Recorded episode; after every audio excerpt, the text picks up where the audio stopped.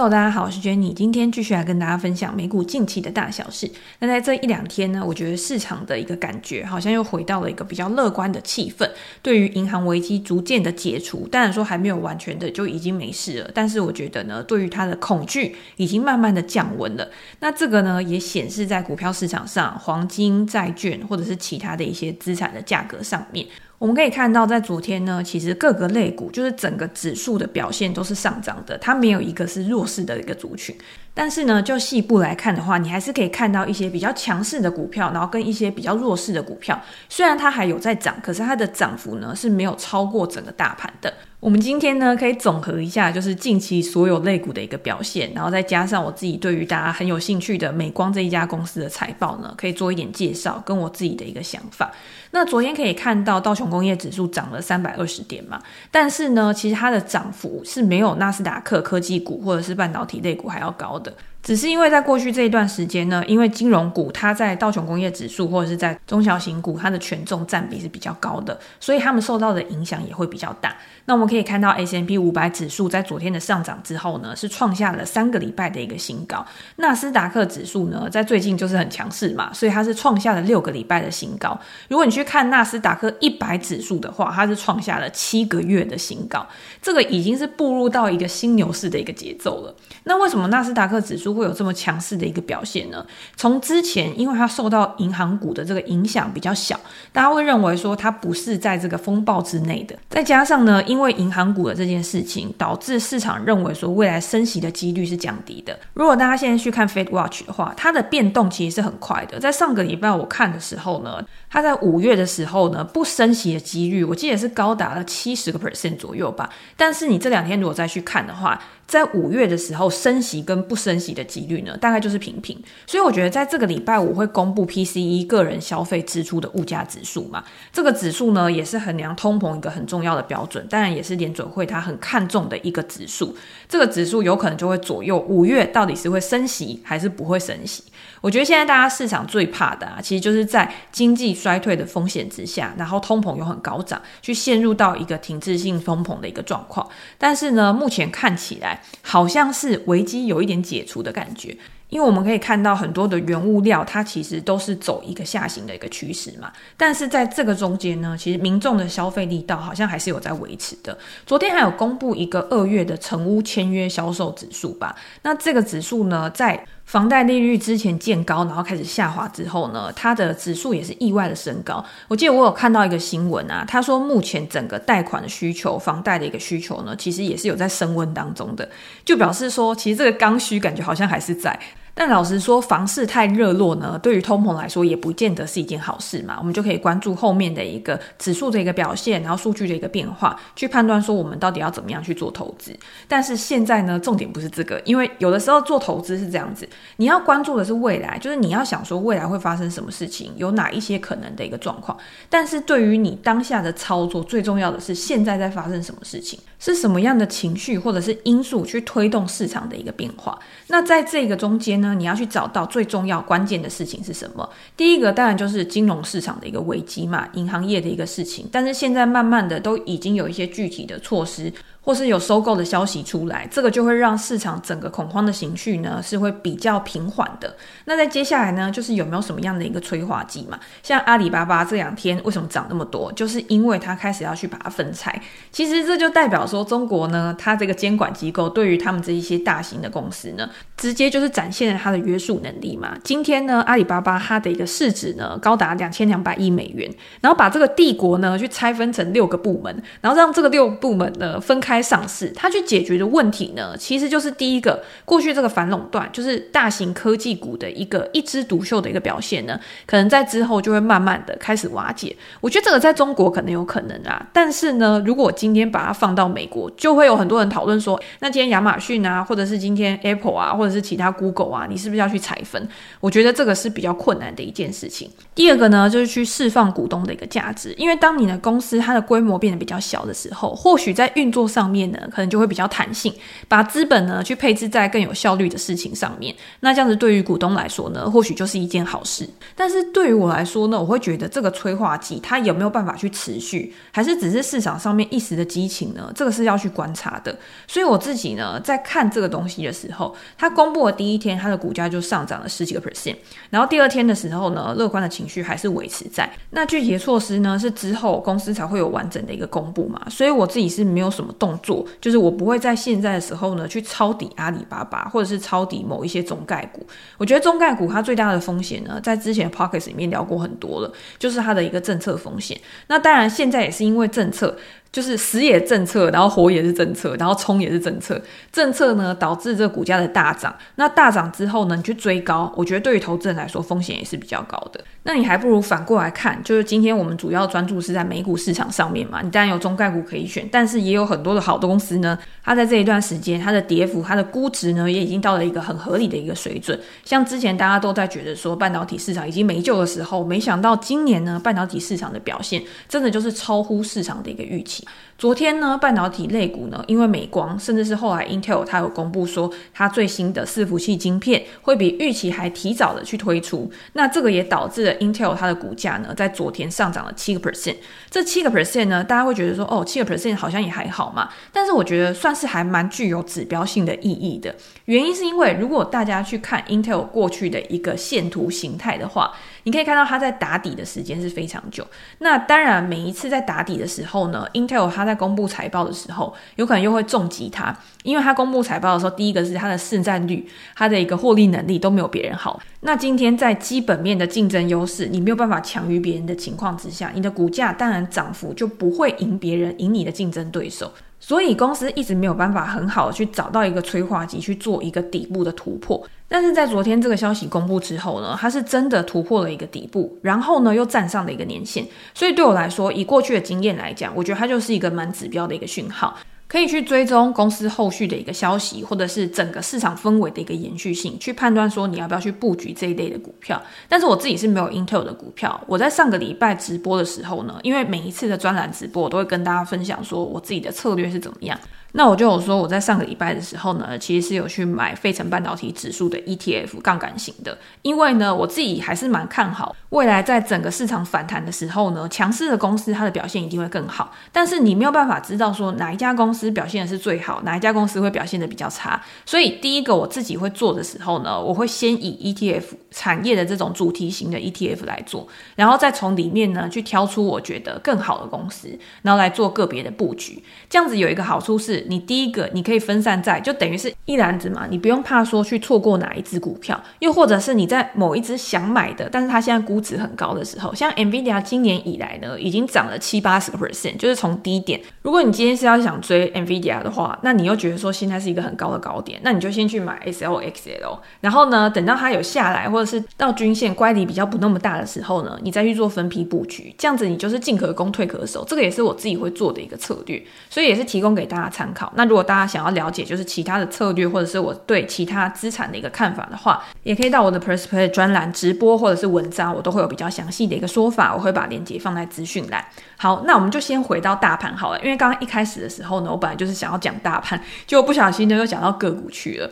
在这个礼拜，我们要知道礼拜五就是会有 PCE 嘛，所以那一天的市场波动呢，可能还是会比较大。那我就是建议大家呢，因为今天市场上面在波动的时候，其实就会提供一些入场的机会，不管今天是做多还是做空。但是呢，你今天是想要做多还是做空，你都是要在市场波动之前就要先想好的。然后在波动的时候呢，今天你想要做多，你就是拉回的时候买进；你今天想要做空的时候呢，就是在它冲高回落的时候呢，在那个高点的地方去做一个布局。那我自己目前还是比较偏多的一个状况嘛。那如果去转换到整个市场的所有参与者的话，现在呢，可以看到整个市场上面呢，其实也是比较偏多看待。要怎么样去判断说现在市场比较偏多看待？不是只是说哦，今天指数的上涨，所以就代表说整个市场都是处在一个多头格局，都是看多，而是市场对于风险的承受力，对于风险的偏好，是不是有在升温的一个情况？我看到高盛他有一个报道，他就是去统计一篮子的公司，然后这些一篮子的公司里面呢，有一些是它的资产负债表结构比较差的，也就是它的财务体质比较差的公司，跟一篮子财务体质比较稳健、比较好的一个公司。如果今天是在风险偏好比较低的，就是大家都不想要去承受风险，大家都想要去保守投资的话，那这些资产负债表体质比较好的公司，它的表现应该会比较好嘛。可是过去这一段时间呢，反而是这种风险比较高、违约风险比较高，或者是财务体质比较差的公司呢，他们的表现比较好。在这个礼拜呢，它平均的涨幅大概是三点三个 percent。可是如果今天是比较好的公司，所谓的那种稳健型的公司呢，它的一个回报率呢，大概就是一个 percent 左右。这个也代表说，市场它会觉得风波已经过了，在未来呢，市场开始复苏，然后开始反弹的情况之下呢，这些比较不好的公司，体质比较差的公司呢，它的反弹的幅度可能也会比较大。这也像我们之前提到，跌越深的公司，它在底部反弹的时候呢，因为它受到过去的压力比较大嘛，就像橡皮筋一样，所以它在反弹的幅度呢，可能也会比较大。但是是短期还是长期的一个反弹，有没有延续性，这个就是另外一回事哦。所以在短期跟长期的时候，大家在做单的时候啊，你今天你要先知道你的目标是什么。这个就是提供给大家做一个参考。好，我们接下来再回到科技股，因为我觉得科技股应该还是所有的听众或者是大家最关注的指数嘛。大家还是会觉得说，在现在啊，整个生产力循环当下，或者是在 AI 推动之下呢，科技股在今年的表现是不是还是会优于 SMB 五百指数或者是道琼工业指数？那今年确实是。因为在二零二二年的时候呢，其实科技股就是整个市场的一个重灾区嘛。可是今年呢，是反转了这样的一个情况。纳斯达克一百指数呢，在今年上涨了十七个 percent。可是如果是 S M P 五百指数，在今年呢，大概上涨是五个 percent。道琼工业指数呢，是下跌了一点三个 percent。所以你就可以看得出来，在不同的市场环节里面，或者是在不同的经济循环下面。指数表现的落差其实还是很大的。那第一个当然就是因为大型科技股的一个表现其实是优于整个市场的嘛，所以你就会看到大型科技股呢，其实是支撑纳斯达克指数一个非常重要的一个工程。以 AI 为主，就是市场上面最关注的一个焦点，NVIDIA 呢，今年以来上涨了八十四个 percent。然后，如果是元宇宙概念股呢，Meta 它今年上涨了七十个 percent，算是反弹非常力道非常猛烈的。特斯拉呢，上涨了五十七个 percent。然后，如果是亚马逊啊、Microsoft 或者是 Apple 呢，其实都是上涨了二十个 percent 左右。Google 呢，虽然说大家觉得前阵子它的表现非常差，它也上涨了十五个 percent 嘛。所以整体来说呢，这些大型科技股它的一个受伤、受到冲击的幅度。确实是比较小的。让纳斯达克指数呢，在去年年底的收盘之后到现在呢，上涨二十个 percent 以上。我们常常说技术性牛市，就是在从低点上涨二十个 percent 以上之后嘛。在上一次纳斯达克呢，它重返牛市呢，是在二零二零年的三月，它大幅反弹之后呢，到九月创下新高。所以那个时候呢，它其实也是非常短暂的时间呢，就进入到牛市的一个市场。所以也让市场呢非常期待说，好，现在它已经进入到牛市了，那未来呢，是不是？它的可延续性，甚至在未来呢，可以跟之前二零二零、二零二一年一样，就是重返一个正常的一个向上的一个轨道。那在这个时候呢，今天要有延续性嘛，你一定是跟整个指数里面的成分股啊、公司他们的基本面体质有关。我们今天不可能完全就是说，哦，今天现行它已经转多了，然后我就整个 all in 到整个市场里面。今天所有的事情它都是有一个相互关系的。为什么今天会有打底的一个情况？一定也是因为某一些市场上面的投资人，他认为说这边已经是一个合理的水位。假设今天在半导体好了，供需呢可能恢复到一个比较平衡的状况，不可能。所有的人他都是认为说，我今天一定要确认库存问题已经解决了，供需的问题已经解决了，我才进场。他会找到一个他觉得合理的区间，他觉得是相对的一个低点位置，就开始布局。那每一个投资人呢，他布局的时间点都不一样。所以才会造成了打底的情况发生嘛。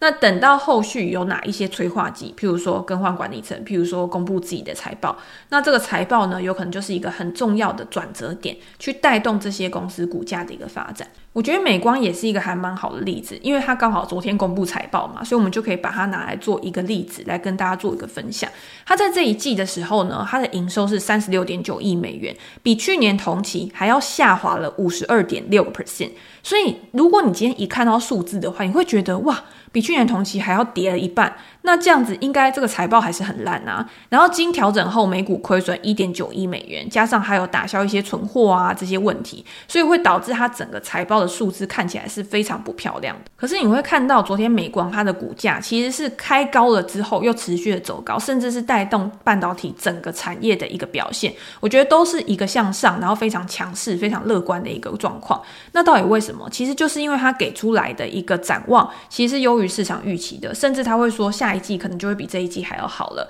底部呢，可能就是在二零二三年下半年。那这个新闻呢，我在 Facebook 上面跟大家分享的时候呢，我也有去看下面大家的留言。其实我觉得大家的想法真的是蛮两极的。第一个就是会觉得说，哦，有一些投资人呢，可能会认为这边真的就是一个相对的一个底部，在未来呢，他们是相信管理层的一个说法，就是每一季每一季，在它增加它的一个产品，增加它的营收，然后再删减它的成本之后呢，可以为公公司带来更好的一个股价表现。那第二个呢，就是比较悲观的看法，就会认为说呢，目前看起来管理层呢就是在画大饼。因为他会说到二零二五年的时候呢，它的一个潜在市场规模，它会创下新高嘛。那这个规模呢，是靠什么东西来推动的？就是靠 AI 来推动的。这人工智慧啊，对于运算的一个需求增加，也会带动他们整体市场产业的一个加速发展。这个东西是还没有实现的。也就是说，你现在把这个因素呢，拿来去灌到你的股价估值里面，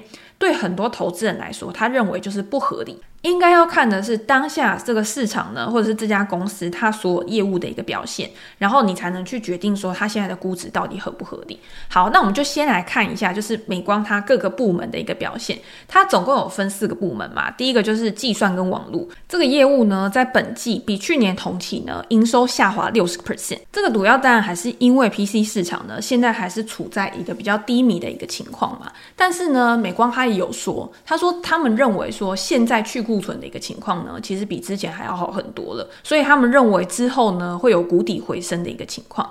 然后在移动呢跟存储业务上呢，其实也都是比去年同期下滑了五十个 percent。比较小的跌幅呢，应该是嵌入式业务，嵌入式业务呢比去年同期还要下滑了三十二个 percent。在这边呢，反而有一个亮点，我觉得是值得大家去注意的，就是它在这个嵌入式业务里面呢，一部分是消费市场嘛，那在消费市场上面呢，还是有一些疲软的一个状况。可是也有一部分呢，是是来自于车用的一个业务。那在车用这个业务呢，它其实算是比较强劲的。去抵消了它消费市场的一个疲软，所以管理层也有表示说，在车用这个部分呢，他们是认为说是比较乐观的。这个跟其他的公司呢的说法其实不谋而合的。我们都知道，在之前 NVIDIA 呢，对于他们自己的车用业务也是非常有信心，认为说会是未来成长的一个主要的一个助力。那像高通啊，或者是英飞凌啊，他们这些公司，他们也都是在车用方面呢非常积极的在开发他们的新的产品，然后跟推动整个市场的一个占有。率。昨天呢，英飞凌它也有去提高了它自己对于全年的一个展望，一个营收，所以你可以看到它昨天的一个股价，它的表现也算是比较强势的。那英飞凌为什么会去提高它自己的一个营收预测？就是因为他认为说，在乌俄战争之后，之前呢缺料的问题其实是非常严重吧，但是现在呢，整个全球市场已经慢慢回归到比较正常的一个运转的轨道，所以他们认为在未来汽车工业的一个产品，他们的需求会持续的提升，那他们营收跟他们的销售呢，也会优于他们之前的一个预期，所以这个呢，算是对于整个产业有一个比较明显的一个指引吧。就是我们至少现在还知道，在车用啊工业方面，它的需求还算是比较稳定的。那另外一个呢，就是数据中心。我觉得数据中心算是之前大家都非常看好，但是后来呢，开始有一些杂音出来，甚至是需求真的就趋缓，因为呢，在整个总体经济比较疲软。比较有衰退风险的一个情况之下呢，很多的公司它都去调低它的一个资本支出嘛。那美光在这一块呢，他会认为说，数据中心呢目前还是在一个比较疲软下行的一个趋势，但是呢，他们也认为说，数据中心的一个营收呢会在今年，就是也就是在这一季的时候触底，在剩余的时间呢，到了年底的时候会慢慢的恢复到一个健康的水平，然后在之后呢，会因为整个产业，譬如说像 AI 的推动啊，高速运算的一个推动啊，让它有一个。更快速的一个成长。也就是这些对于未来的乐观预期呢，去推高了美光的一个估值。那到底这个东西是合不合理的？因为你看已经发生的事情的时候，你会觉得说，好，美光现在它就是处在一个它应该有的一个位置。可是市场呢，它在看股价的时候，它永远不是看我们已经知道的事情、已经发生的事情，而是看未来。也就是说，未来它的成长性、它的可持续性有多大。那现在不可否认的就是说，在 AI 这个热潮情况之下呢，很多跟 AI 相关的公司，它都是被大力的推动上去，就是它的股价估值呢，可能在这一段时间呢，迅速的创高。但是美光呢，我觉得它没有这样子的一个情况，也就是它在过去这一段时间呢，其实它的估值还是处在过去比较长的时间，相对比较低的水准。当然，你如果跟前一两季比的话，前一两季有到更甜的一个价格，但是那个时候呢，你可能还没有办法去知道未来的情况是怎么样，就是这个低谷到底会多久，这个去库存的一个情况会多久，所以你不敢买进。那现在我觉得至少呢，我觉得还会是在一个比较合理的一个区间。原因是因为我觉得美光还是有一些它基本的优势，我觉得是比较算是它的护城河吧，就是。在未来呢，我觉得是可以去支撑它的一个股价有比较显著的一个增长。第一个就是在高速运算的一个需求之下，其实很多都是要比较高规格的记忆体啊，你才可以去支撑这样子的一个高规格。那美光呢，它其实也是 NVIDIA 的一个供应商嘛，所以呢，如果今天 NVIDIA 它真的受惠于整个产业的话，那美光呢，基本上它也是整个供应链的一环，它的表现也不会太烂。那公司的 DDR5 呢，比之前的 DDR4，它其实性能也有大幅提高八十五个 percent，所以呢，它今天去用在这种呃云端运算啊、大数据啊、人工智能啊，它的性能也是会比较好的。这种高规的记忆体呢，也不是随便都能做的嘛，也是只有主要的几家厂商可以做，所以我觉得这个也算是它的一个竞争优势。那在这样子的一个情况之下呢，如果我们看到未来的一个长期的成长前景是没有问题的，也就是说产业呢目前还是在一个向上的轨道上面。那我们也要知道一件事情，就是今天呢你去看 NVIDIA 的时候，你会觉得它是一个成长股，但是呢它也会受到景气循环的影响，它也会有一个景气循环的一个波动。那美光呢，其实更受到景气循环的影响。我们之前也分享过，就是美光它就是一个景气循环股嘛，所以你会看到它可能有一两年的一个成长，然后开始又负成长，然后又一两年的成长，它就是因为这个供需的问题呢，供过于求的时候，它就会开始下跌。但是当供给减少的时候，譬如说产业每个参与者都开始减产的时候，那供给慢慢的减少，那需求开始上来的时候，又会推升价格的一个上涨。所以你可以去观察，第一个当然就是这个产业它产品价格的一个变化，第二个呢就是每一家公司。他们在公布财报的时候，他们对于供需的这个观察，再搭配公司过去的一个估值区间，就可以去找到一个比较好的一个切入点。以基本面来看，就是以当下的一些数据来看呢，大家都会认为说，二零二四年才会去恢复到整个向上增长的一个情况。但是股价呢，通常不会跟真正的基本面同时开始启动，一定是在之前它就有可能会开始启动了。所以我自己会认为呢，我觉得现在确实是一个可以去追踪，然后去找到更好时机点布局的一个机会。我不会对于美光的股价会有太悲观的一个看法。好，那如果想要更了解美光的一个财报呢，我也会在我的专栏去写关于财报最新的文章跟分析，然后还有我对于整个形态面啊、基本面加技术面的一个看法。如果有兴趣的呢，可以再点到专栏去看。那今天呢，就先跟大家分享这边。本来今天想要回答就是 Q&A 的一个问题，但是因为问题比较多，然后我们今天时间呢又比较长了，所以呢就到下一次再跟大家做一个分享。那如果大家有任何的问题，或者是想要了解的主题的话，也欢迎留言给我评价。我们在之后 Podcast 可以再拿出来跟大家做一个分享。那今天就先这样了，拜拜。